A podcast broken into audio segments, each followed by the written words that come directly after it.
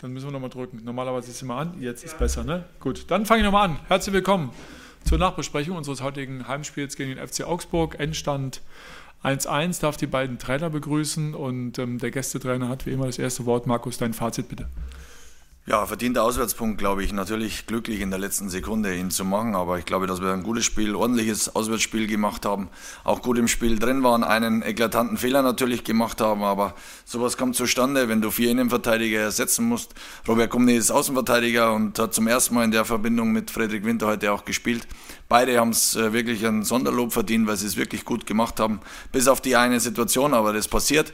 Wir haben als Mannschaft daran gearbeitet, das auszugleichen und äh, sind belohnt worden, haben sehr offensiv gewechselt und in der letzten Minute eben dann, äh, oder bis zum Schluss daran geglaubt und in der letzten Minute eben meiner Meinung nach den verdienten Ausgleichstreffer erzielt. Dankeschön.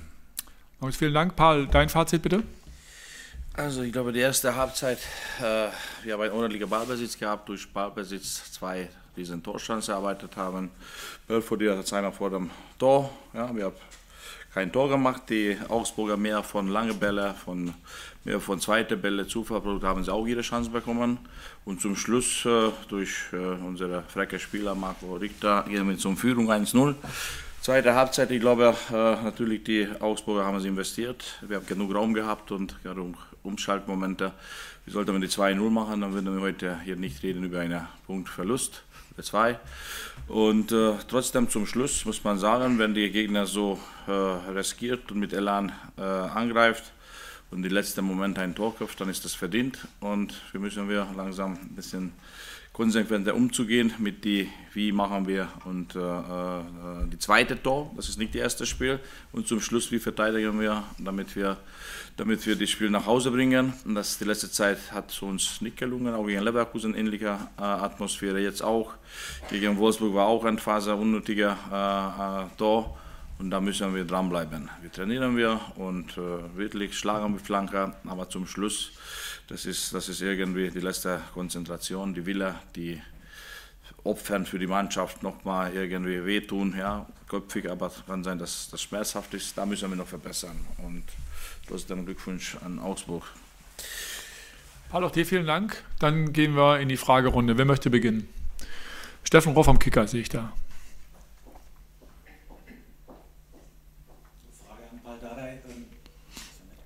Paul, kannst du die letzte Minute noch mal schildern aus deiner Sicht? Es gab sehr viel Wirbel, äh, schon bei der ähm, Szene an der Ecke mit Davy, äh, Freistoßausführung und so weiter. Ich glaube, ähm, dein Co-Trainer hat am Ende rot bekommen auch. Äh, was war los? Also ich bin die ganze Zeit ruhig gewesen, auch in die, in die ganze Spiel. Ich habe nicht mal so viel geschimpft oder ich war konzentriert. Was Zecke gemacht hat, keine Ahnung, aber was ich gehört habe, gar nichts Böses. Ja, da müssen sie erstmal entscheiden über die Szene. Und ich finde trotzdem, das war für uns ein Fehler, da in, bei der Eckfahne, bei der 65 oder 96. Minute, da irgendwie alle rastet aus und da kommst du aus dem Konzept, ja, und das darfst du nicht. Einfach lass die Freistoß machen, hat passiert, bleib konzentriert, aber alle geht dahin und es ist nicht okay. Dann ist wieder schwierig, wieder zum Kontroll zu kommen und das war von uns Fehler. Und andere Seite, was Zecker äh, gesagt hat, ich weiß ihn nicht, weil die sind hinter mir. Ähm, ich habe heute hab ich mich sehr gut verhalten. Dann gehen wir hier in die Mitte, schau mal, zu ähm, Javier Caceres von der Süddeutschen Zeitung. Sie mussten ähm, kurzfristig wechseln. John, äh, Jordan Torunariga musste einspringen. Wie waren Sie mit ihm zufrieden und auch mit äh, Jürgen Eckelenkamp? Also mit Jordan war ich zufrieden. Äh, hatte auch äh, während des Wochen habe ich zwei, dreimal äh, angezählt, ja, weil er hat viel mehr drin, was er, was er die letzte Zeit gezeigt hat und heute hat er gut gespielt. Die Jürgen hat äh, auch funktioniert als Szene, ein paar schöne äh, Szene war da, ein bisschen Pech vielleicht bei dem Abschluss. Aber es ist ein junger Bursche und äh, ist die Zukunft von Hertha BSC und ich war die beiden zufrieden. Dann gehen wir, glaube ich, einmal auf die andere Seite, da gibt es ein Wort mehr genau. Ähm, Herr Weinzel, inwieweit war das denn heute auch ein Charaktertest für die Mannschaft, die es bestanden hat? Sie hatten keine Innenverteidiger mehr zur Verfügung, Sie haben dann den Rückschlag durch diesen Fehler in der ersten Hälfte. Ähm, war das ein Charaktertest heute, dann die Umstände einfach in dem Zusammenhang? Hm, ich weiß, dass meine Jungs einen guten Charakter haben. Manchmal äh, bringt man halt nicht die beste Leistung auf den Platz, so wie es in den vergangenen Monaten oder Jahren vielleicht auch mal war. Aber sie haben keinen schlechten Charakter. Aber heute haben sie wirklich bis zum Schluss daran geglaubt. Sie haben sich gewehrt. Nochmal, wir haben heute vier Innenverteidiger ersetzen müssen. Welcher Bundesligist kann das? Und wir haben es heute geschafft. Von daher als Mannschaft ein riesen, riesen Kompliment verdient. Nochmal Steffen Rohr vom Kicker. Oder fangen wir, bleib hier vorne, genau. Geh erstmal zu Javier Cafceres nochmal bitte. Ja, eine Frage auch an den Beizähl. Was haben Sie Herrn Gummi in der Halbzeit gesagt? dass er ein gutes Spiel macht. Dann bitte nach hinten zu Steffen Rohr vom Kicker. Herr Weinzierl, ich bleibe in der Innenverteidigung. Rovaleo und äh, Oxford, wie lange müssen Sie ohne die beiden planen? Und war Gummi, also war klar, dass Gummi dann sozusagen die automatische Nachfolge wird oder gab es noch ein anderes Gedankenspiel möglicherweise?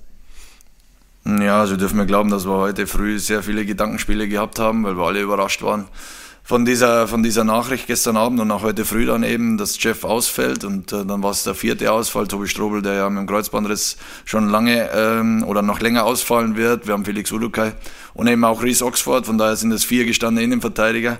Dann hast du noch mit Friedrich Winter einen jungen Spieler, den wir wirklich in den letzten Monaten beobachtet haben und das heute sehr, sehr gut gemacht hat. Das war aber auch nicht verwunderlich, weil das auch bei der Nationalmannschaft jetzt mit Dänemark sehr gut gespielt hat. Von daher wussten wir, dass das passen wird und wer dann daneben spielt, haben wir vieles ausprobiert oder im Kopf eben Gedanken gemacht und äh, Robert Gumni war die logische Konsequenz, weil er es in der Dreierkette auch schon gut gespielt hat und eben heute zum ersten Mal auch in der Viererkette für mich äh, eine gute Partie abgeliefert hat. Noch eine Nachfrage, Steffen? Naja, also Oxford und Robert Leo, wie lange sind die raus? Also Entschuldigung, ja, das, war die, das war die Frage, ja. Entschuldigung. ja, also jetzt müssen wir schauen, was bei Hobila rauskommt äh, mit dem PCR-Test und was dann äh, entschieden wird. Und bei Reese Oxford ist es so, dass es eine Muskelverletzung ist, äh, wo wir die Hoffnung haben, natürlich, dass er nochmal hoffentlich vor Weihnachten auch spielen kann. Ich glaube, dass jetzt eine sehr, sehr wichtige Phase kommt, auch mit der englischen Woche. Es wäre mal entscheidend, bei einer Muskelverletzung immer schwierig, eine Prognose zu äh, stellen. Da gehen wir in die letzte Reihe, bitte. Herr Dada, Sie haben ja schon gerade zu Jürgen Kellem kam kurz was gesagt. Ähm, Ishak Belfodil kam auch noch rein. Vielleicht können Sie auch noch ein paar Worte zu seiner Leistung sagen und auch zu dem Zusammenspiel beider. Ja, erstmal, dass die, dass die äh, Vladi Darida konnte nicht spielen, deswegen äh, müssten wir eine Entscheidung treffen. Dann auch die Jove hat gesagt, nur eine halbe Stunde geht. Ja, er war zu Hause, hat wenig trainiert und Hinweis-Training äh, gemacht hat. Die Entscheidung habe ich getroffen, weil, weil Jürgen hat als Trainer noch nie gespielt, wollte mir Chance geben und der Training äh, marschiert da, macht er viele gute Dinge, auch bei holländischer Nationalmannschaft torgefährlich und äh, sieht gut aus, hat er seine Chance bekommen und ich sage seit zwei, drei Wochen trainiert richtig gut, hat seine Form gefunden, hat auch seine Körper äh, besser beherrscht, wie die Anfang wie zu uns gekommen und äh, auch gegen Union gut reingekommen.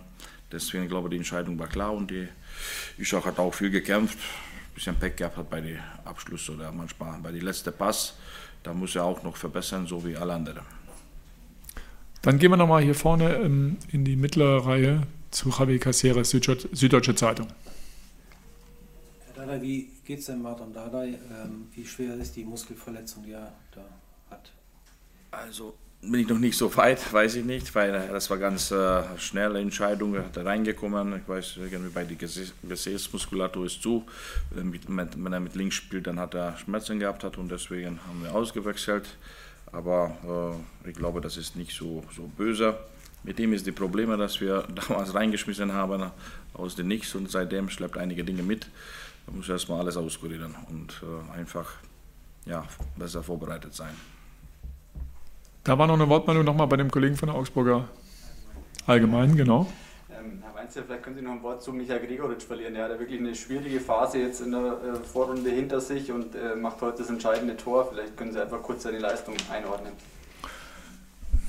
Ja, er hat wirklich eine schwere Phase hinter sich, das stimmt. Äh, aber er hat immer weitergearbeitet und ich habe es im Training unter der Woche auch äh, zu ihm gesagt, dass er die Chance bekommt, früher oder später, wenn er so weiterarbeitet, da muss er sich halt belohnen, dann brauchen wir mal was, was wir verwerten können. Und heute war die Einwechslung da und äh, er hat das Tor gemacht, habe mich für ihn gefreut und nochmal, es war auch verdient, wenn ich jetzt auch sehe, 20 zu 10 Torschüsse auswärts, dann war es der verdiente Lohn für, für den Glauben und für die Moral heute und dass er macht, freue mich für ihn persönlich, aber für alle alle Spieler.